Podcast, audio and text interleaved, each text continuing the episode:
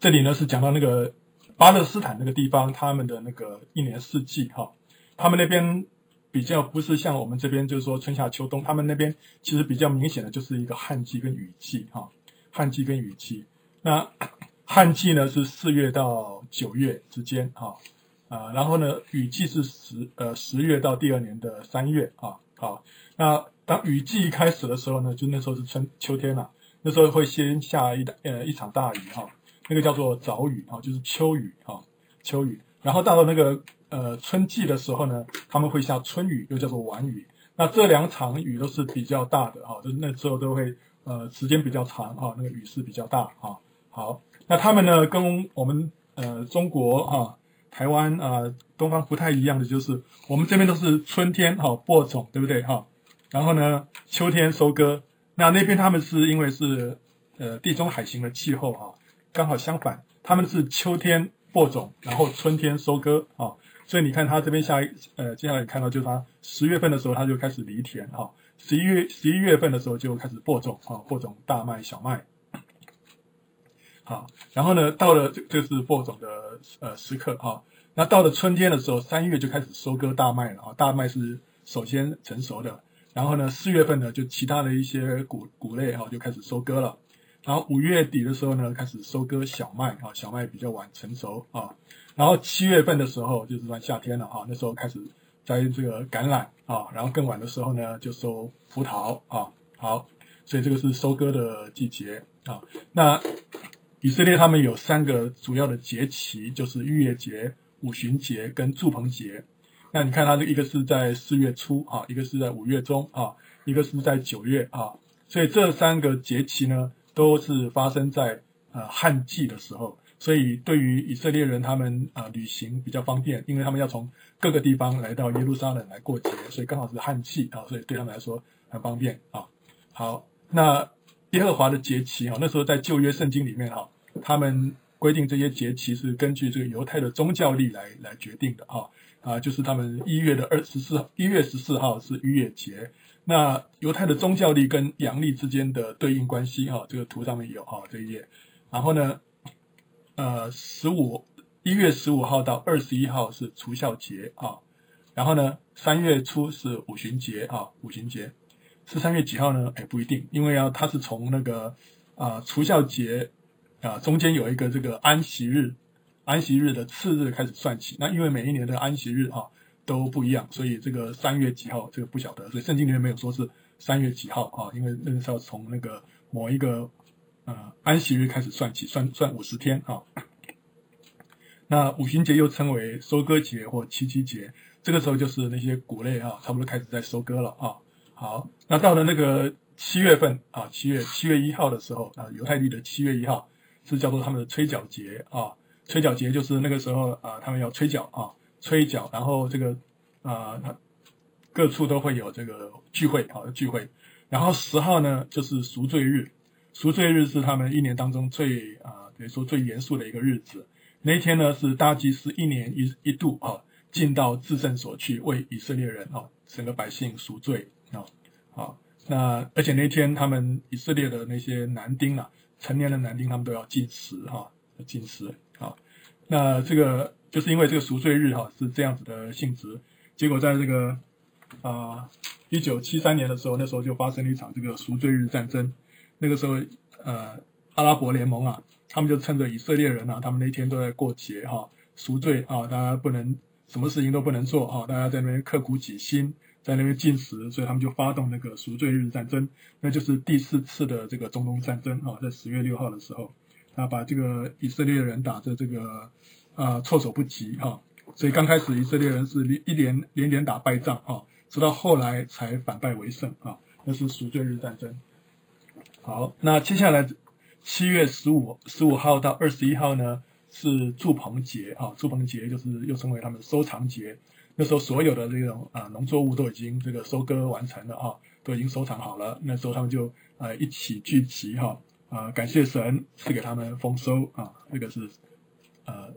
住棚节，那在出埃及记哈三十四章二十三节有说到，你们一切男丁要一年三次朝见主耶和华以色列的神。那这三次这个啊节次呃节期哈，需要去朝见神的呢，第一次就是逾越节跟除酵节哈，这个大概有一个礼拜啊，一个礼拜左右的时间啊。然后第二次呢就是五旬节，五旬节只有一天啊，一天。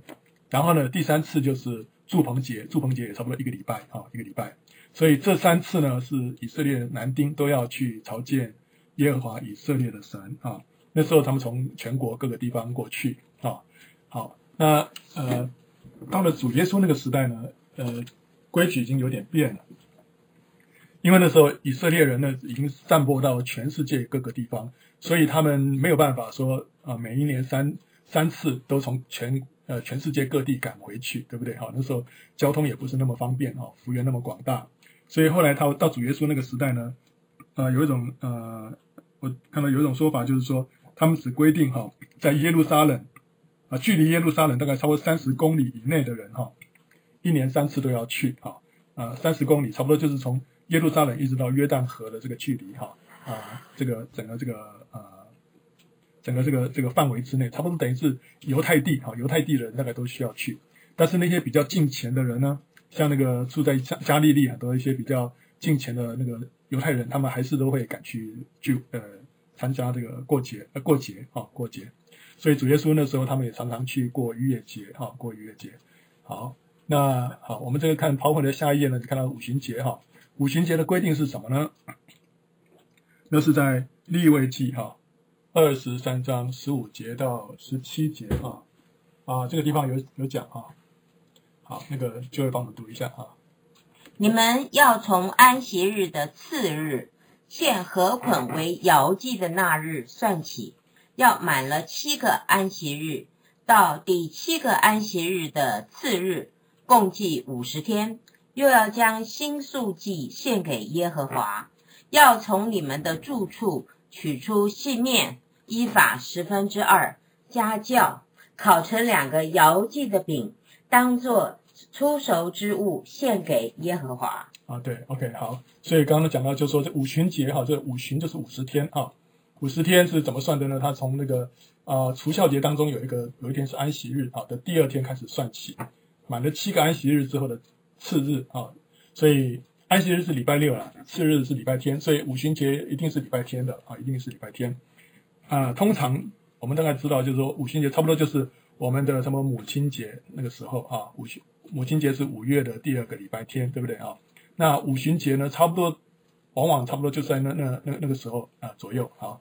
好，那呃，五旬节它这个要献的东西哈，呃，有一点特别哈，有点特别，跟呃神常常要以色列人他们献的那些祭物哈，呃都有规定。但是五旬节比较特别，就是说哈，你看到就是加红红字的说，他那时候要取出细面，依法十分之二，要加酵啊，加酵。这个酵哈，在神的这个在祭物里面哈，一般是都不可以加酵的啊。因为酵是这个在圣经里面多半就是呃代表这个不正不对的教训啊，一些这个邪恶的东西啊，这个叫叫笑啊。所以主耶稣说，你们要防备法利赛人跟撒都该人的笑啊，就是他们的那种啊不正常不正确的这个教训啊。因为那个笑放在一个面里面呢，会让整团面就发起来了啊。所以不要觉得说，哎，这东西没有关系啊，它它这个。会，会使全教会都变质了。哎，对，会变质啊，所以笑一般都是负面的意思。但是呢，哎，为什么五旬节的这个这个祭物里面要放笑呢？哦，哎，在这个地方可能我我认为这个孝可能是有别的方面的强调啊，呃，主要是讲到孝它有一个爆炸性的大能啊，所以呃，在这个地方他他拿那个放这个孝，应该是不是拿那个负面的意思。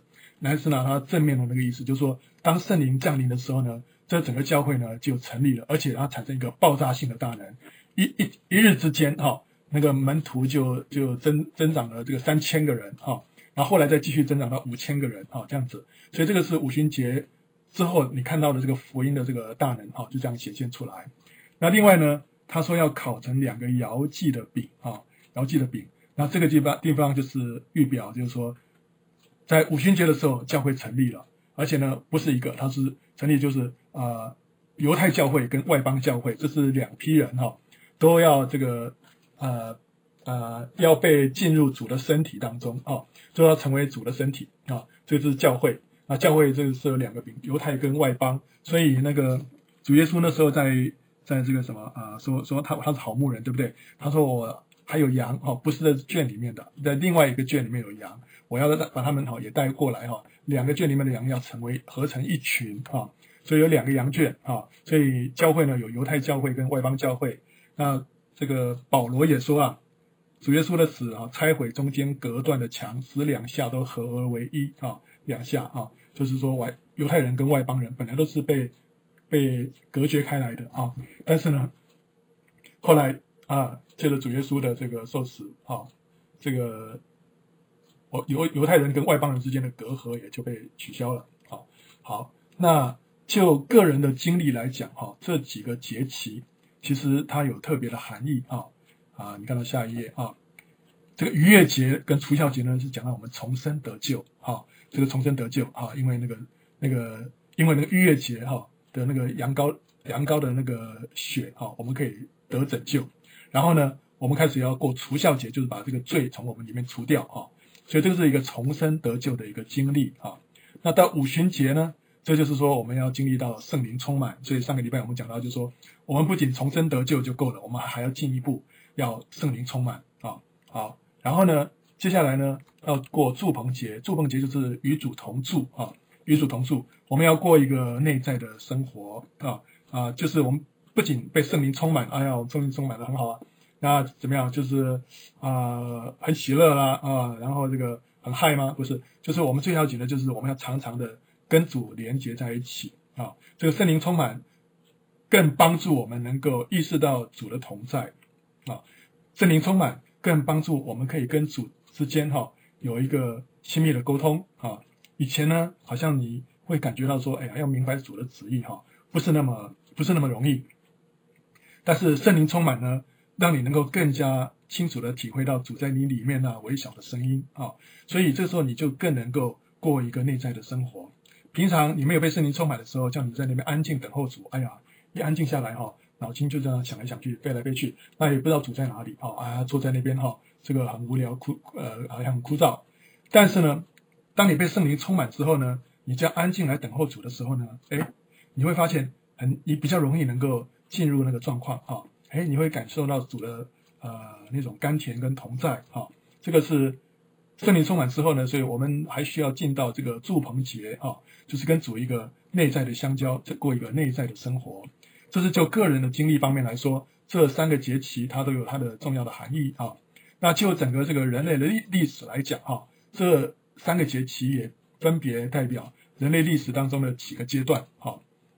除孝节、逾越节跟除孝节就讲到主耶稣那时候受难跟复活啊，就是除呃逾越节跟除孝节。那五旬节呢，就是教会诞生啊，那时候圣灵浇灌下来，那个那那个那个是，呃，那一天所发生的事情哈。好了，你看这个逾越节跟五旬节相隔比较近，对不对哈？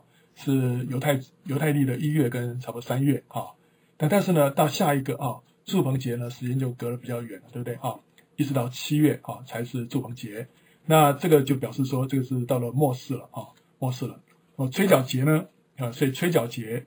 当呃那个犹太人他们在吹角节的时候，他们在各地就要吹角，然后他们老百姓呢，以色列人都要聚集在一起，哈、聚集在一起啊、在那边聚会。那这个当主耶稣再来的时候呢，他那时候要先把圣徒啊、提接提接圣徒的时候呢，也是先会有天使把那个号筒吹响。当我们听到天使号筒吹响的时候呢，圣徒哈、就会被提，得胜者被提哈、所以这个就是预表这个。吹角节就是预表，在历史上啊，到末世的时候，圣徒会先被提。接下来呢，赎罪日是什么啊？就讲到以色列全家悔改啊。以前那时候以色列人啊，那时候全家都会信主啊。接下来呢，进到祝棚节就是千年国度啊，千年国度。那时候我们就与主一同坐席啊啊，这个是一千年的太平的时刻啊，太平的时刻啊，主在地上执掌王权啊，所以这个是。三个节期在我们个人的属灵的经历上，还有在人类历史上呢，各有各的这个预表啊啊。